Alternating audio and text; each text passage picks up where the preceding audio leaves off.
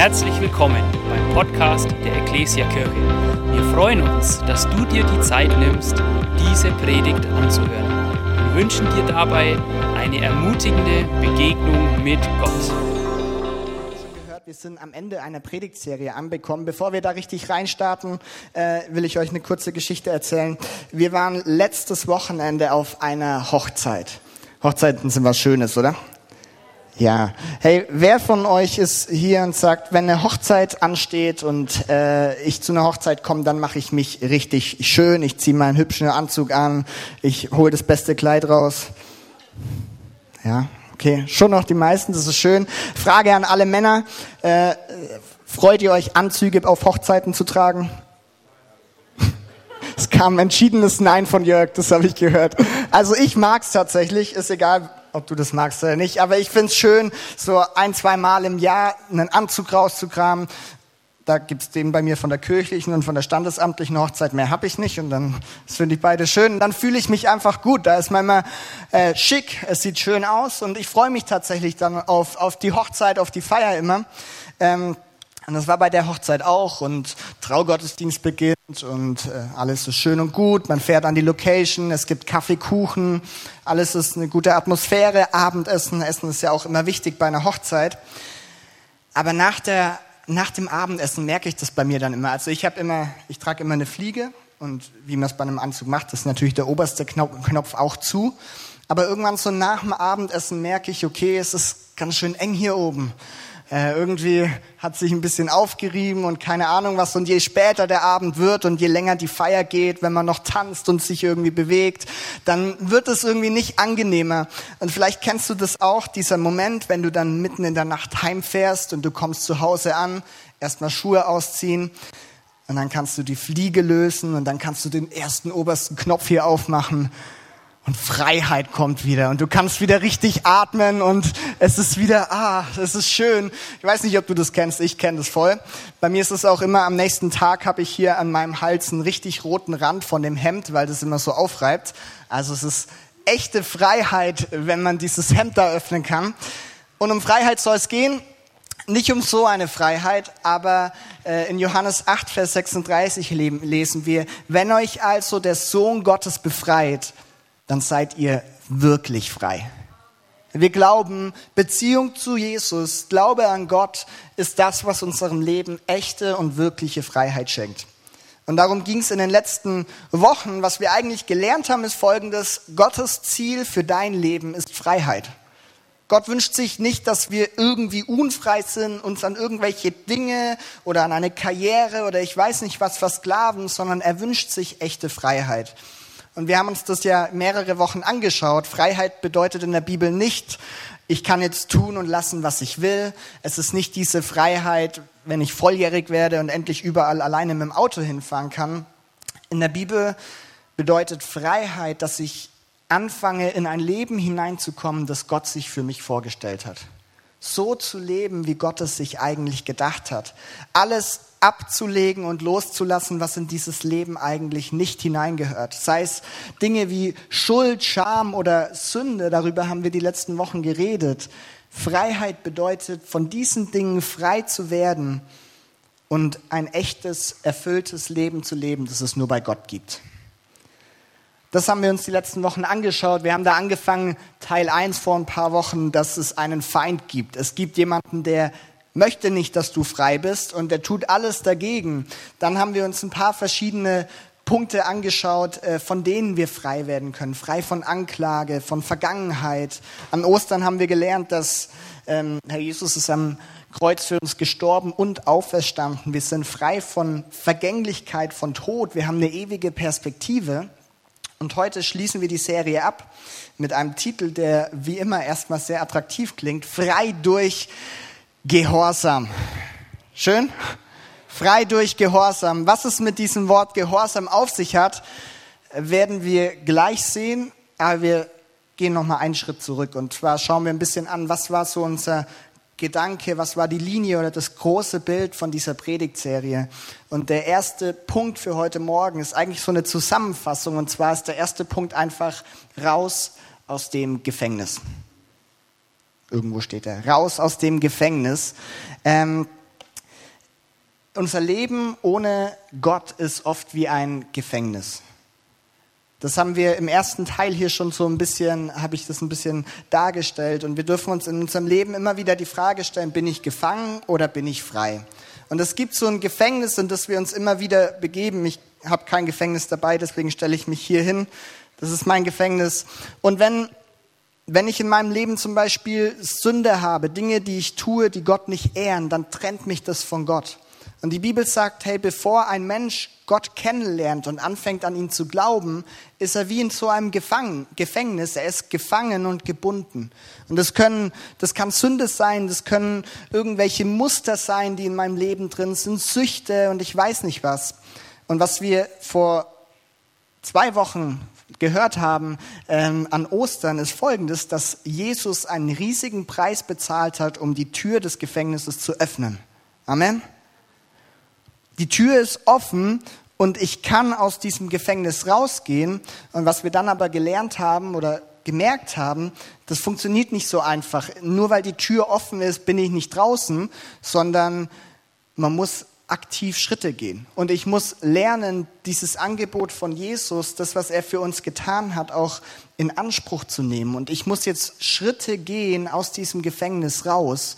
Ähm, und das kann ganz unterschiedlich aussehen. Wir haben immer wieder vom Tausch am Kreuz geredet, dass ich Dinge, die mich in diesem Gefängnis halten, beim Kreuz bei Jesus abgebe und loslasse. Ich habe das mal verglichen, wie diese Serie ist wie so ein Lichtschalter, ne? dass ganz oft die Dinge, die uns gefangen halten, sei es irgendwelche schlechten Angewohnheiten oder Muster, die sind oft im Verborgenen. Das sieht nicht mein Gegenüber normalerweise. Das ist etwas, das verstecke ich, das halte ich fern von der Öffentlichkeit. Und wenn etwas im Dunkeln ist, dann brauchen wir Licht, das hineinkommt. Und Jesus selber sagt, dass er das Licht der Welt ist. Wir dürfen Jesus in die Situation hineinkommen lassen, um dann Stück für Stück aus diesem Gefängnis herauszugehen. Das, was wir an Ostern gefeiert haben, ist, dass Jesus gnädig mit uns ist. Er hat uns Gnade geschenkt. Er hat diese Tür geöffnet und das ist etwas, das kann ich mir nie im Leben verdienen und das kannst du dir genauso wenig verdienen. Gnade ist eine un, ein unverdientes Geschenk an uns und wir können es nur annehmen und uns drüber freuen. Aber den einen Satz habt ihr schon gelesen, was heute so mein Anliegen ist. Wir können nicht nur Gnade predigen, sondern wir müssen auch Gehorsam predigen. Gnade ist extrem schön und gut. Und das brauchen wir alle, weil wir uns die uns nicht verdienen können. Aber nur zu hören, dass Jesus gnädig ist und dass er diese Tür im Gefängnis geöffnet hat, nur das zu hören, alleine bringt leider noch nicht so viel. Das ist nett zu hören, aber was es dann braucht, sind praktische Schritte. Was es dann braucht, dass wir hören, aber dann auch gehorchen. Dass dann Gehorsam auch folgt. Und wir wollen uns gleich mit dem Thema Gehorsam ein bisschen näher auseinandersetzen. Bevor ich das aber mache, ähm, werden wir einmal von einer Person aus unserer Kirche, Christoph, du darfst schon mal nach vorne kommen, äh, eine kurze Geschichte oder Story hören aus seinem Leben, wie er auch genau dieses Gefängnis erlebt hat und erlebt hat, wie Gott Freiheit schenkt äh, und das auch sogar mit Gehorsam zu tun hatte. Und du darfst uns einfach reinnehmen und erzählen, wie du das in deinem Leben erlebt hast, ja?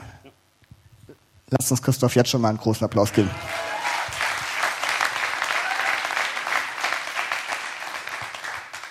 Ja, servus. Ähm, also ich bin Christoph, die meisten kenne ich wahrscheinlich ähm, unter Crispy. Ähm, genau, und ich werde heute euch erzählen, ähm, genau wie ich das relativ bildlich erlebt habe, dieses Freiwerden aus dem Gefängnis. Ähm, genau, und um Geschichten zu verstehen, ist es natürlich sinnvoll, am Anfang zu beginnen. Deswegen fange ich auch am Anfang an. Ähm, genau, also als Kind hatte ich einen Hörfehler gehabt, also konnte nicht gut hören und dadurch auch einen Sprachfehler. Und deswegen fiel es mir einfach immer sehr schwer, mit Leuten zu interagieren und Kommunikation zu machen mit Leuten. Und ähm, dadurch hat sich bei mir eine sehr starke Schüchternheit entwickelt. Und ähm, das ähm, ja, hat, sich, hat sich dann durchgezogen und mir ist einfach sehr schwer gefallen, mit Leuten zu interagieren und Freunde zu finden und da einfach im Leben so sozial zurechtzukommen. Und ähm, in meiner Jugendzeit hat sich das Ganze dann noch mehr verstärkt und ich habe dann angefangen, ähm, in der Jugendzeit eben Panikattacken zu bekommen, ähm, große Selbstwertprobleme und einfach auch ähm, ja, Magenprobleme, also so psychosomatische Erscheinungen und sowas. Und wo ich einfach, es mir einfach nicht gut ging. Und ähm, in dieser schwierigen Zeit, wo es mir da eben so schwer ging, bin ich hier auch in die Ekklesie gekommen in die Jugendkirche, jetzt heißt er Neon, ähm, und ähm, da war ich dann eben ein paar Wochen da gewesen und dann an einem Jugendgottesdienstabend war ich im Lobpreis gewesen ähm, und da auf einmal, ähm, genau, also ich glaube, dass Gott zu uns spricht, dass Gott zu uns sprechen kann und zu mir spricht Gott meistens zu Bilder und Visionen und es hat einem auch zum ersten Mal ist es da passiert. Genau, ich war im Gottesdienst gewesen und habe mich auf einmal ähm, wie in Vogelperspektive gesehen und habe gesehen, wie um mich herum ein Dornkäfig nach oben wächst. Und ähm, der hat sich geschlossen wie so ein Gefängnis. Und ich habe probiert, mich immer wieder äh, mit meinen Händen da rauszu, rauszubefreien, ähm, um eben hinauszutreten. Und jedes Mal, wenn ich das gemacht habe, dass ich mich da ähm, versucht habe, ähm, da hinauszuwagen aus diesem Käfig, ähm, habe ich mich an den Dorn gestochen und ähm, dieses ähm, ja, Blut von der Wunde ist runtergetropft und war wie Dünger für die Dornen und die Dornen sind noch dichter gewachsen und ich war noch mehr darin gefangen. Und genauso hatte ich es damals auch erlebt gehabt, dass ich ähm, ja, in meinem Leben aus eigener Kraft probiert habe, da herauszukommen, es aber einfach nicht geschafft habe und jedes Mal, wenn ich es probiert habe, mich noch mehr verletzt habe und durch die Verletzung mich noch mehr isoliert habe. Ähm, genau, und dann ähm, ja, war es halt eben so ein Bild und ich habe schon eben halt ja, verstanden, was mir damit sagen möchte, dass ich einfach darin gefangen bin. Und dann ein paar Wochen später, wie ich zu Hause war, habe ich still Zeit gemacht und habe in der Bibel ähm, den Vers gelesen, ähm, in Epheser 6, Vers 16. Da steht, ähm, verteidigt euch mit dem Schild des Glaubens, an dem die Brandpfeile des Teufels, des Teufels wirkungslos abprallen.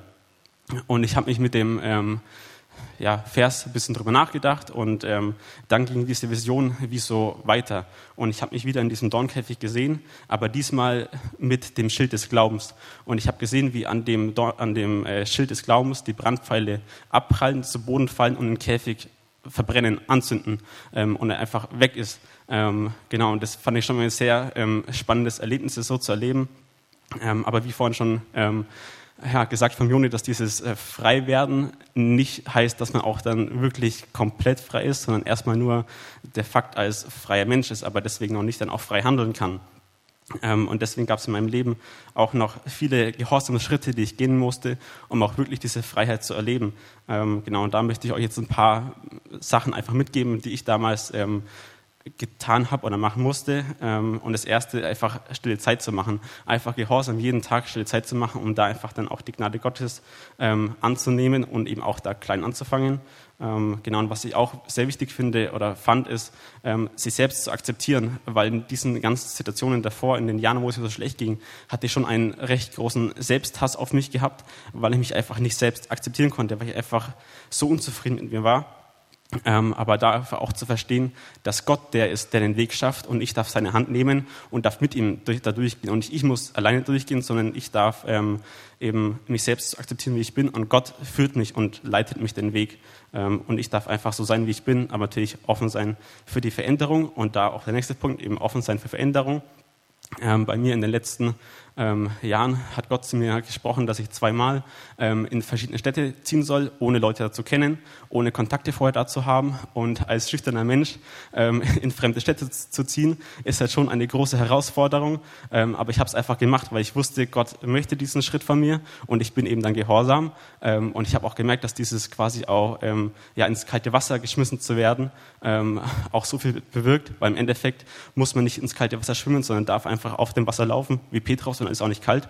Ähm, genau, und ähm, eben auch diese Identität in Jesus zu suchen und auch zu finden, ähm, ja, genau diese Wahrheiten, die Gott über uns aussagt, auch einfach immer wieder ähm, sich selbst auch zu sagen und zuzusprechen, um einfach zu erleben, wie das geschieht, dass man diese Wahrheiten auch wirklich erleben darf und kann. Ähm, genau, und bei mir ist jetzt das Ganze sechs Jahre her und da eben auch einfach geduldig mit sich selbst zu sein. Ähm, genau, also auch bei mir hat es sechs Jahre gedauert, bis ich jetzt heute frei und offen zu Menschen und vor, vor Menschen sprechen kann und auch Sozialsituationen einfach genießen kann und einfach mit Freude mit Menschen interagieren kann. Ähm, genau, und da einfach auch geduldig zu sein mit sich selbst und mit den Prozessen, durch die man auch durchgeht. Genau.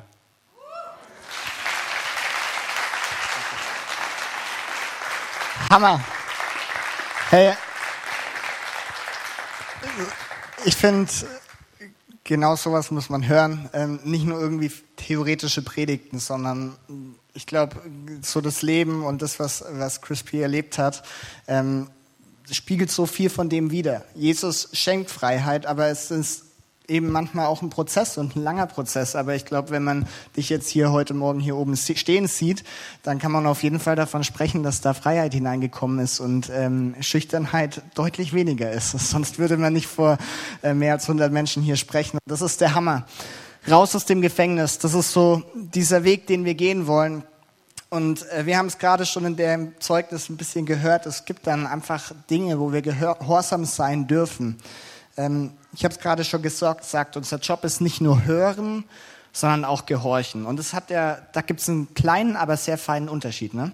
Ähm, Resi hat äh, vor ein paar Wochen zu mir gesagt, äh, sie hat mit mir gesprochen, hat gesagt, Joni, ähm, der Reifen in meinem Fahrrad, da ist keine Luft mehr drin, bitte pump den Reifen auf. Wenn ich diese Aussage nehme und jetzt einfach höre, dann höre ich erstens, der Reifen ist leer, Zweitens, ich soll was machen. Wenn ich das nur höre und weiß, dann bringt es überhaupt nichts. Wenn ich das aber höre und auch gehorche in dem Sinne, dann weiß ich, ich gehe jetzt nach unten zum Fahrradschuppen, nehme eine Fahrradpumpe und ich pumpe den Reifen auf und dann ist Luft wieder drin. Das Hören und das Gehorchen sind zwei ganz unterschiedliche Sachen. Ne? Wissen und Umsetzen. Und genau das äh, habe ich so auf dem Herzen für heute Morgen, wenn wir den, diese Serie diesen ähm, Gott gehorsam sein. Warum werden wir gleich sehen? Aber es ist ein Unterschied, nur zu hören oder zu gehorchen. Ein Dozent von mir hat mal gesagt, Gnade ohne Gehorsam ist nicht richtig verstanden wenn ich die Gnade höre, die, die Jesus für uns hat, wenn ich höre, welchen unvorstellbar großen Preis er für uns gezahlt hat und die Tür geöffnet hat, Freiheit schenkt, neues Leben schenkt und ich das aber nur, nur die Gnade sehe und nicht anfange, selber Schritte zu gehen und selber mein Leben ändere, selber gehorsam werde, dann habe ich die Gnade nicht richtig verstanden. Weil Gottes Wunsch ist für unser Leben nicht, dass wir die Gnade hören und dann im Gefängnis bleiben und denken, cool, die Tür ist offen, voll schön, gute Aussicht nach draußen, sondern Gottes Wunsch ist, dass wir auch anfangen, so zu leben, wie er sich das vorgestellt hat, dass wir gehorsam sind und ihm folgen. Deswegen Gnade und Gehorsam. Und ich weiß, Gehorsam ist ein schwieriges Wort. Ist in unserer heutigen Zeit wahrscheinlich schon fast ein Unwort. Also es hat immer so einen negativen Beigeschmack. Ähm, ich kenne selten, dass Gehorsam außerhalb von Kirche als etwas Positives dargestellt wird und man denkt wahrscheinlich schnell an irgendwelche Autoritäten, denen man sich unter, unterordnen muss. Blinder Gehorsam aus dem Dritten Reich, Unterdrückung, ich weiß nicht was. Wir leben in einer Zeit des Individualismus, da heißt es, ich tue, was ich will. Gehorsam heißt, ich tue, was jemand anderes will. Also das passt nicht so ganz zusammen eigentlich. Aber in der Bibel hat Gehorsam eine ganz wichtige, grundlegende Bedeutung. Überhaupt nichts Negatives, sondern ich glaube, in Römer ist es Römer 1, Vers 5, äh, redet Paulus davon, was sein Auftrag ist und sagt, hey, er ist dazu gerufen, Menschen in, zum Glauben zu führen. Und da findest du ein Wort oder Übersetzungen sagen da, zur Glaub, zum Glaubensgehorsam zu führen. Also Glauben und Gehorsam gehört in der Bibel ganz eng zusammen. Du kannst es an manchen Stellen sogar beliebig austauschen und die Bedeutung wäre die gleiche. Also Glauben und Gehorsam gehört zusammen und ist nichts Negatives. Und was Paulus im Römerbrief sagt, ist, Glaube kommt nicht einfach so, sondern Glaube kommt, erstmal, wenn wir hören. Wir müssen von dem hören, was Jesus für uns getan hat, wer Gott ist, wer Jesus ist. Und wenn ich gehört habe, dann kann ich auch glauben. Aber dieser Glaube führt auch immer zu Gehorsam. Dieser Glaube führt dazu, dass es praktisch und aktiv wird. Und ich möchte ähm, in zwei Punkten einfach reinschauen, was, was wir über Gehorsam lernen dürfen. Und ich habe eine Bibelstelle aus dem Alten Testament dabei, 5. Mose 5.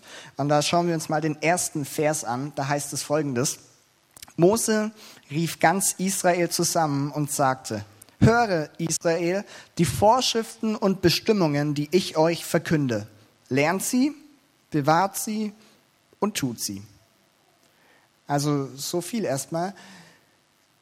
Mo Situation ist die, Mose redet zum Volk Israel, zu Gottes Volk.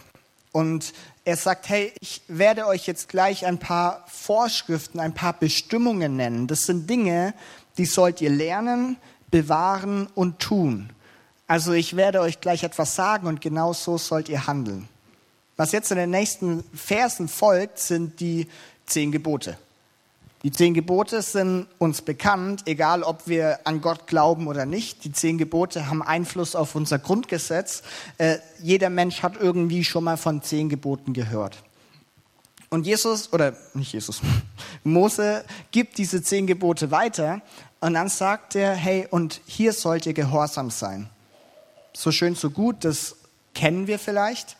Was mir wichtig ist, sind die letzten Verse, die diesen Abschnitt abschließen. Vers 32 und 33. Und da lesen wir auch mal zusammen. Da heißt es nämlich, darum haltet euch an die Gebote des Herrn, eures Gottes, und weicht in keiner Hinsicht davon ab.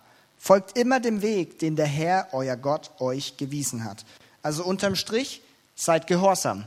All die Dinge, die ich euch gerade genannt habe, tut sie. Hört sie nicht nur, sondern gehorcht auch was wichtig ist, ist jetzt das, was danach kommt. Er sagt nämlich, dann werdet ihr am Leben bleiben.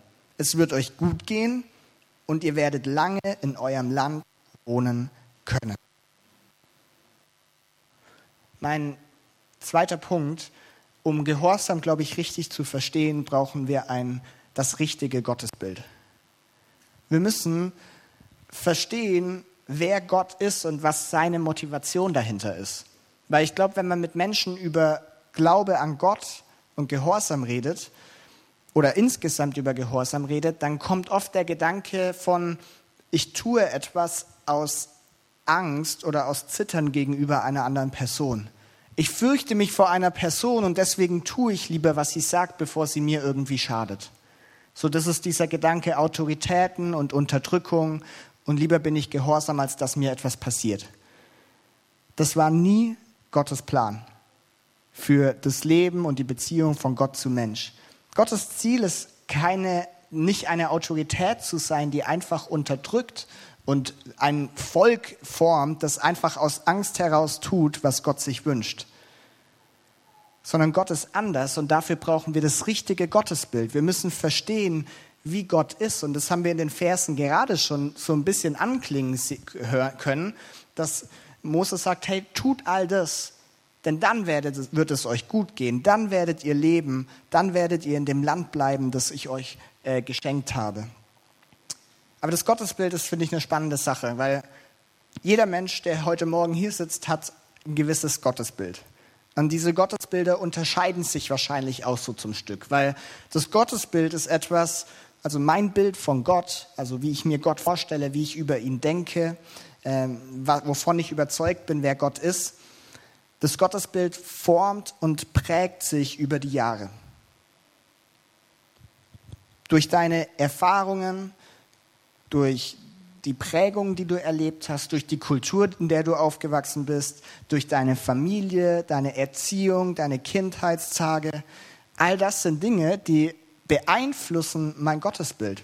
Ganz einfaches Beispiel. Ich bin in einer Familie aufgewachsen oder bei Eltern aufgewachsen, die an Gott glauben. Das sind Christen. Sie sagen, es existiert ein Gott. Das prägt automatisch mein Bild von Gott, weil ich glaube, Gott existiert. Ich habe das nicht anders gelernt erstmal. Jemand, der woanders auf dieser Erde aufwächst, der Eltern hat, die nicht an Gott glauben, wird von vornherein anders geprägt. Und der erste Gedanke, die erste Prägung ist, dass es keinen Gott gibt oder dass zumindest dieser christliche Gott nicht existiert. Ganz unterschiedliche Gottesbilder. Und das kann man, da gibt es so viele Beispiele.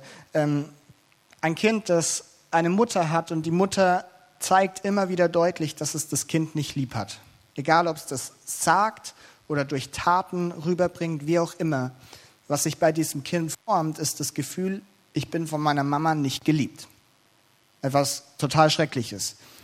Was nicht weiter hergeholt ist, ist, dass dieses Gefühl, dass ich nicht geliebt bin, sich auch auf dein Gottesbild übertragen kann.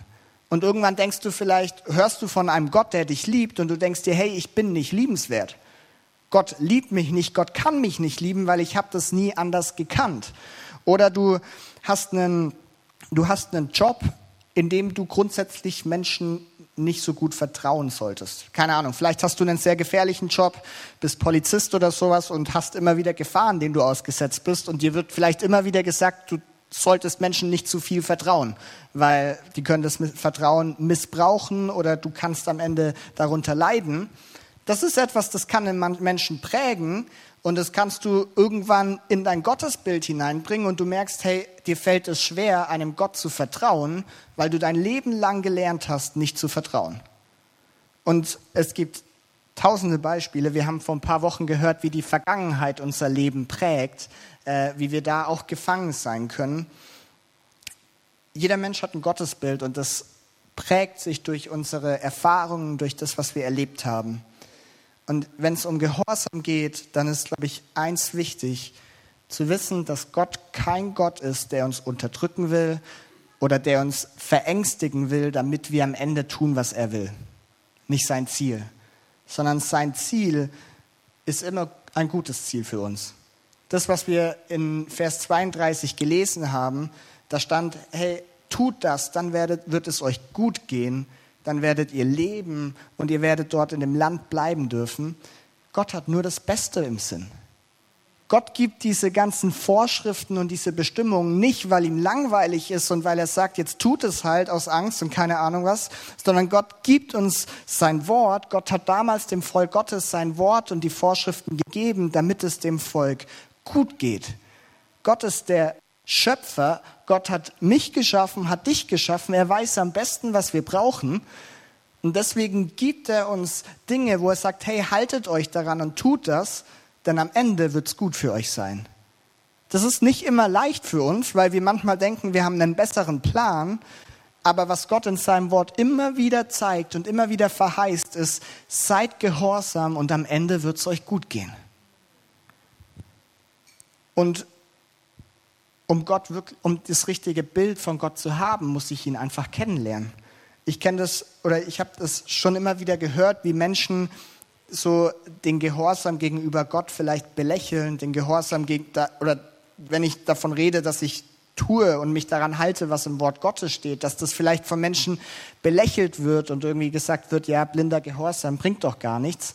Ich glaube, das sagen immer Menschen, die Gott halt nicht kennen die nicht wissen, was das Ziel ist und was er sich wünscht. Und ich will uns sagen, hey, um Gott zu gehorchen, müssen wir immer beim Gottesbild anfangen. Wenn ich nicht das Bild von Gott habe, wie er sich in der Bibel vorstellt, dann ist Gehorsam wird das immer eine schräge Sache, weil dann werde ich das aus einer falschen Motivation heraus tun. Deswegen, bevor ich gehorchen kann, setze ich mich damit auseinander, wie sehe ich denn Gott? Und wie bekomme ich das richtige Gottesbild, indem ich sein Wort lese. Dort stellt er sich vor. Dort lerne ich diesen Gott kennen. Dort sehe ich, dass er das Beste für den Menschen im Sinn hat. Ähm, und das ist auch ein lebenslanger Weg und Prozess, aber ich darf ihn immer besser kennenlernen und immer mehr verstehen. Das ist der Gott, der Gutes für mich im Sinn hat. Also das richtige Gottesbild. Und wenn ich das habe, dann gibt es, glaube ich, nichts Besseres, als Gott zu gehorchen. Das ist mein dritter Punkt. Gottes Wort gehorchen. Und dafür habe ich uns noch eine Bibelstelle mitgebracht. Ähm, eine bekannte Stelle aus dem Neuen Testament. Ähm, es gibt eine Predigt von Jesus, die Bergpredigt. Das ist die bekannteste Rede oder Predigt von ihm. Und da über drei Kapitel redet Jesus einfach über alles Mögliche, über Beten, über den Umgang mit Finanzen, über den Umgang mit meinem Nächsten, über Fasten, ich weiß nicht, über alles. Und was wir jetzt lesen, sind eigentlich auch hier die letzten Worte, die diesen Abschnitt abschließen. Und da heißt es in Matthäus 7, ab Vers 24 folgendes. Darum gleicht jeder, der auf meine Worte hört und tut, was ich sage, einem klugen Mann Sagt mal, kluger Mann. Ein kluger Mann, der sein Haus auf felsigen Grund baut, Wenn dann ein Wolkenbruch niedergeht und das Hochwasser steigt, wenn der Sturm tobt und an dem Haus rüttelt, stürzt es nicht ein, denn es ist auf Felsen gegründet. Doch wer meine Worte hört und sich nicht danach richtet, gleicht einem unvernünftigen Mann. Sagt mal unvernünftiger Mann. Einem unvernünftigen Mann, der sein Haus auf den Sand setzt. Wenn dann ein Wolkenbruch niedergeht und das Hochwasser steigt, wenn der Sturm tobt und an dem Haus rüttelt, bricht es zusammen und wird völlig zerstört. Als Jesus seine Rede beendet hatte, war die Menge überwältigt von seiner Lehre. Denn er sprach, nicht, äh, denn er sprach mit Vollmacht ganz anders als ihre Gesetzeslehre. Ein Gleichnis, ein Bild, das Jesus hier gebraucht, das man vielleicht auch kennt. Ähm, in der damaligen Kultur, die Menschen haben dort in der palästinensischen Wüste gelebt. Äh, zu der Zeit konnte man für seine Häuser noch kein schönes Fundament ausgraben und dann mit Beton befüllen und schauen, dass das Haus wirklich auf gutem Grund steht, sondern wenn du was gebaut hast, dann hast du einfach geschaut, was gibt die Natur her, wo finde ich Untergrund, der wirklich felsig ist und fest ist, damit ich da mein Haus draufsetzen kann. Das haben die Menschen gekannt und gewusst und Jesus nimmt dieses Bild oder diesen Gedanken vom Hausbau, um das zu vergleichen mit Gehorsam gegenüber Gott. Und er sagt, hey, wenn du Gottes Wort hörst und dem Ganzen dann auch gehorchst, dann bist du wie so ein kluger Mann, der in der palästinensischen Wüste dahin geht, sich einen Fleck sucht, wo schöner felsiger Untergrund ist und dann sein Haus darauf baut. Und wenn dann irgendwie ein Sturzregen können, kommt oder Hochwasser oder ich weiß nicht was, ein krasser Sturm, dann wird dein Haus, das, was du gebaut hast, dann wird es sicher stehen, weil es auf dem richtigen Fundament steht. Wenn du das Ganze aber nicht tust, wenn du Jesu Worte hörst und es für dich vielleicht nur eine Info ist und nur eine Wissensanreicherung, aber du fängst nicht an, auch danach zu handeln, dann suchst du dir den nächstbesten Strand und baust dein Haus dahin und beim ersten Sturm liegt dein Haus in Trümmern, weil es nicht standgehalten hat. Und was Jesus damit sagen will, ist relativ einfach. Er sagt, hey, hört auf das Wort Gottes und gehorcht auch. Das ist, was ein kluger Mann tut. Ein Theologe hat mal dazu gesagt, zu dieser, zu der ganzen Predigt und speziell zu dieser, ähm, zu diesen Versen, die Lehre der Bergpredigt ist nicht dazu da, um bewundert zu werden, sondern um befolgt zu werden. Also es ist nicht dazu da, um Gottes Wort zu lesen und denken, cool, durch Jesus ist vielleicht Freiheit möglich, er hat die Tür geöffnet, sondern es ist dazu da, befolgt zu werden, ganz praktisch, ganz aktiv Schritte in meinem Leben zu gehen. Dieses Wort Gottes ist, dieses Wort, das wir haben, die Bibel, ist nicht dafür da, dass ich es einfach habe und höre, sondern dass ich auch danach handle. Es ist die Anleitung für unser Leben, das Handbuch für unser Leben. Und ähm, ich will hier abschließen mit einem Beispiel. Die Band darf schon nach vorne kommen. Und zwar, manche wissen, ich war im November für ein paar Tage mit äh, Liebe in Aktion in Uganda, also in Afrika. Und bevor ich dorthin geflogen bin, habe ich erstens richtig viele Impfungen bekommen und zweitens wurde mir dringend empfohlen, mal zur Apotheke zu gehen und mich beraten zu lassen, was ich denn alles für nette Medikamente und Sachen brauche im Falle der Fälle, wenn irgendeine giftige afrikanische Fliege mich sticht oder eine Schlange mir eine Hand abbeißt oder so. Und dann bin ich zur Apotheke und ich glaube, ich habe noch nie so viel bei der Apotheke gekauft und dann bin ich mit meiner Tüte an Medikamenten wieder heimgegangen. Und Medikamente, das kennen wir alle, oder? Wir haben sie bei uns im Bad, in unserem Spiegelschrank drin. Jeder hat so seinen Ort, wo er vielleicht so das ein oder andere Medikament abgelegt hat. Äh, und wir müssen nicht drüber streiten, ob Medikamente gut oder schlecht sind. Das darfst du denken, wie du willst. Aber es ist auf jeden Fall schön, wenn man Kopfschmerzen hat und dann kann man einfach eine Tablette nehmen und die Kopfschmerzen verschwinden, oder? Schon was Schönes. Bei diesen Medikamenten gibt es immer eine Sache, so einen kleinen Zettel. Ne? Und dieser Zettel ist dann gar nicht mehr so klein, sondern eigentlich doch ganz groß. Ehrliche Frage, wer liest diesen Zettel? Schon einige. Ist auch gar nicht so doof, weil hier steht drauf, was ich denn mit den Medikamenten eigentlich machen soll. Wie viele, wann, wie nehme ich sie dann zu mir? Muss ich sie schlucken? Muss ich keine Ahnung was?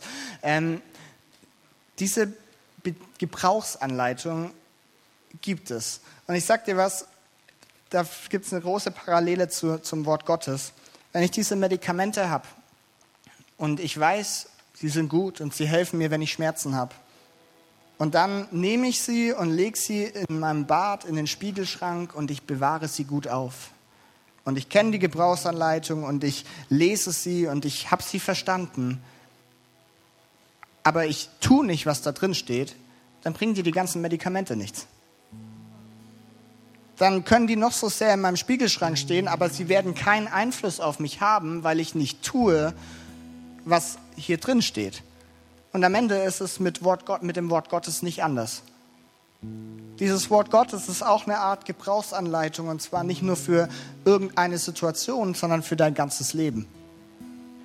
Dieses Wort, egal ob jetzt in der Form der Bibel oder auch der Heilige Geist, der zu uns sprechen möchte, ist uns gegeben für Montag, Dienstag, Mittwoch, Donnerstag, Freitag, Samstag, Sonntag, für deinen Alltag, für dein ganzes Leben von einem Gott, der es gut mit uns meint. Aber wenn dieses Buch oder die Beziehung zu Gott verstaubt, wenn ich das Buch auf meinem Nachttisch ablege und da einfach schön aussieht, aber ich tue damit mit nichts und ich fange nicht an, das umzusetzen, was ich dort lese, dann hat es keinen Wert.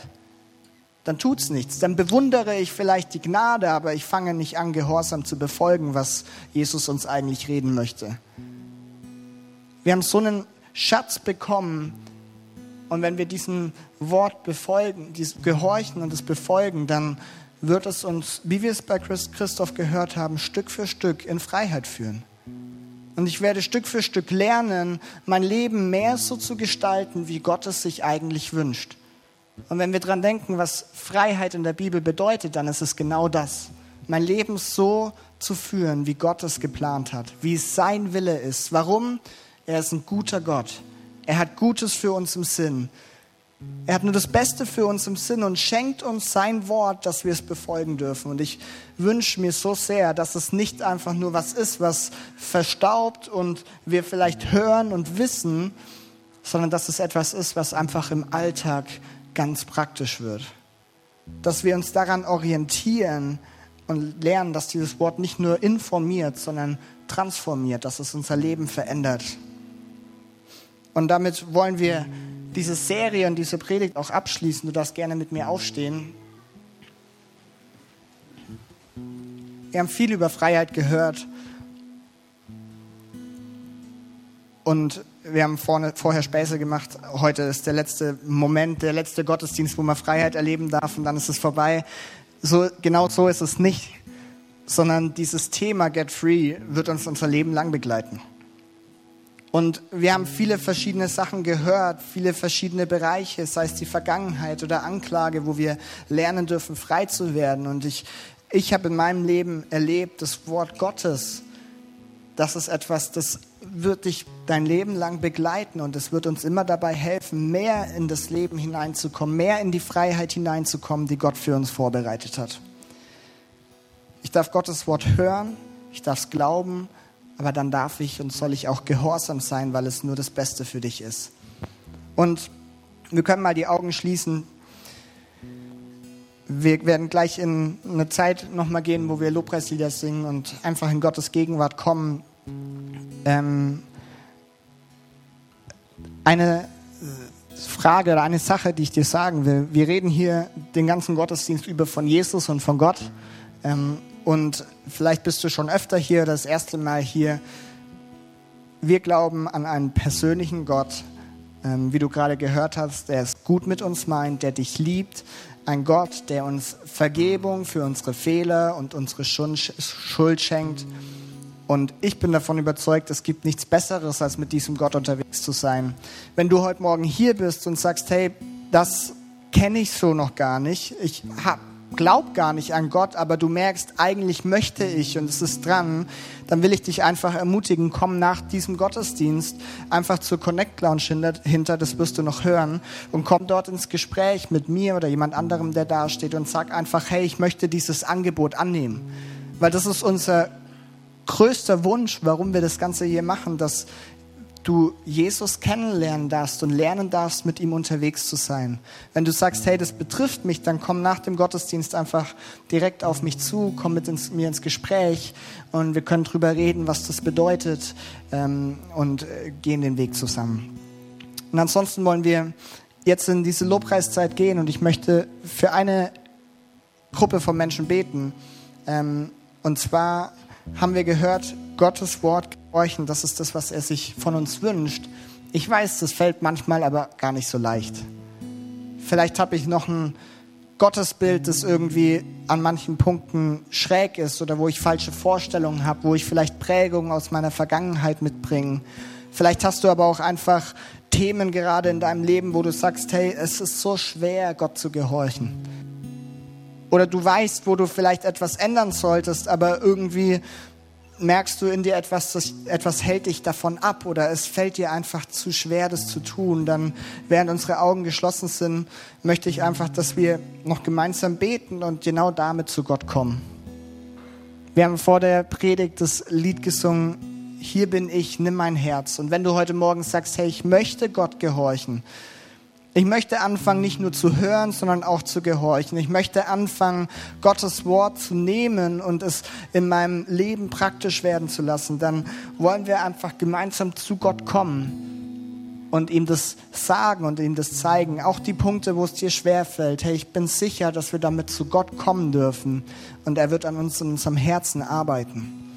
Wenn unsere Augen geschlossen sind, wenn du sagst, hey, das betrifft mich, ich möchte mehr Gehorsam gegenüber Gott haben oder ich möchte mein Gottesbild irgendwie in Ordnung bringen, dann darfst du das jetzt einfach ja für dich leise oder selber mitbeten und ich möchte für uns gemeinsam beten, dass wir echt immer wieder neu verstehen dürfen, dass Gottes Wort gut ist, dass er es gut mit uns meint und wir uns daran orientieren dürfen.